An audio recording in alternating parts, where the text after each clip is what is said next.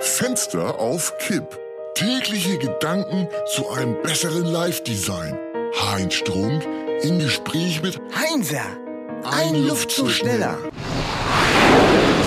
Montag, 9. August. Gibt's eigentlich was Neues von Bushido? Also ich meine Pierre Panade. Ja, Oh, der ist gewohnt richtig fleißig. Ja? Nach dem Erfolg des Liebesdöner schiebt er jetzt eine Ballade hinterher. Oton Pierre, ich will aufrudeln.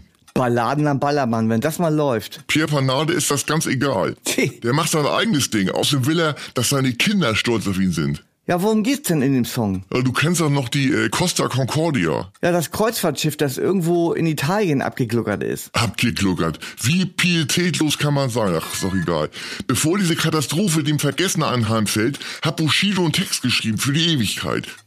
Bisher von mir aus seine stärkste Nummer. Du brennst doch schon wieder darauf, das vorzusingen. Ich hätte in diesem speziellen Fall nichts dagegen. Ja, also bitte. Ja, also vom Rhythmus ist das äh, ist ein Sechsachtel. Ne? Ich, also ich zieh mal ein. Eins, zwei, drei, vier, fünf, sechs. Costa Concordia, einst Königin des Ozeans, liegt nun in ihrem feuchten Grab, irgendwo im Mittelmeer. Costa Concordia, Gleichnis für des Menschen Größenwahn, was von ihr übrig ist, ein paar Schrauben und Blech. Ja, das war der Refrain. Die Strophen sind dann äh, gesprochen Aha. über so traurigen Akkordeonklängen. Traurige Akkordeonklänge, so, so. Ja, genau. Also, jetzt gesprochen. Kapitän Schettino schien der Reederei ein Glücksgriff. Charmeur der alten Schule, noch dazu stets braun gebrannt. Die Frauenherzen flogen dem Fashion Italiano nur so zu. Tch. dazu das Riesenschiff, das stieg ihm wohl zu Kopf. Doch Felsen sind stärker als von Menschenhand gebauter Stahl, schlitzten den Kreuzfahrtriesen erbarmungslos auf. Wie ein Show die Titanic zur Strecke gebracht wurde. Im Unterschied dazu war es kein Felsen, sondern Eis. Ja, dann wieder Refrain.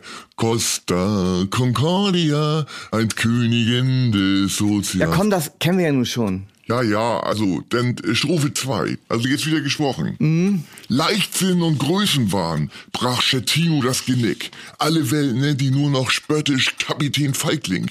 Er ging als einer der ersten von Bord, weil er nichts mehr tun konnte. Damit dreht er sich seinen eigenen Strick. Das kleine Örtchen Giglio erlangte traurige Berühmtheit. Ein Riesenwrack als Wahrzeichen, Touristen blieben bald schon aus. Die Gigliesen schämten sich und drangen bald auf rasche Bergung. Doch wer sollte das bezahlen? Die Gigliesen sicher nicht. Costa Concordia, als Königin des Ozeans. Ja, und so weiter. Ganz schön makaber. Ja, Wenn ich mir vorstelle, dass die ganzen Saufschweine im Megapark dazu schunkeln und mitgrölen. das Risiko musst du eingehen. Pierre Panade zeigt klare Kante. Mal wieder, sag ich nur. Fenster auf Kipp ist eine Produktion von Studio Bummens und Heinz Strunk. Mit täglich neuen Updates und dem Wochenrückblick am Freitag. Überall, wo es Podcasts gibt.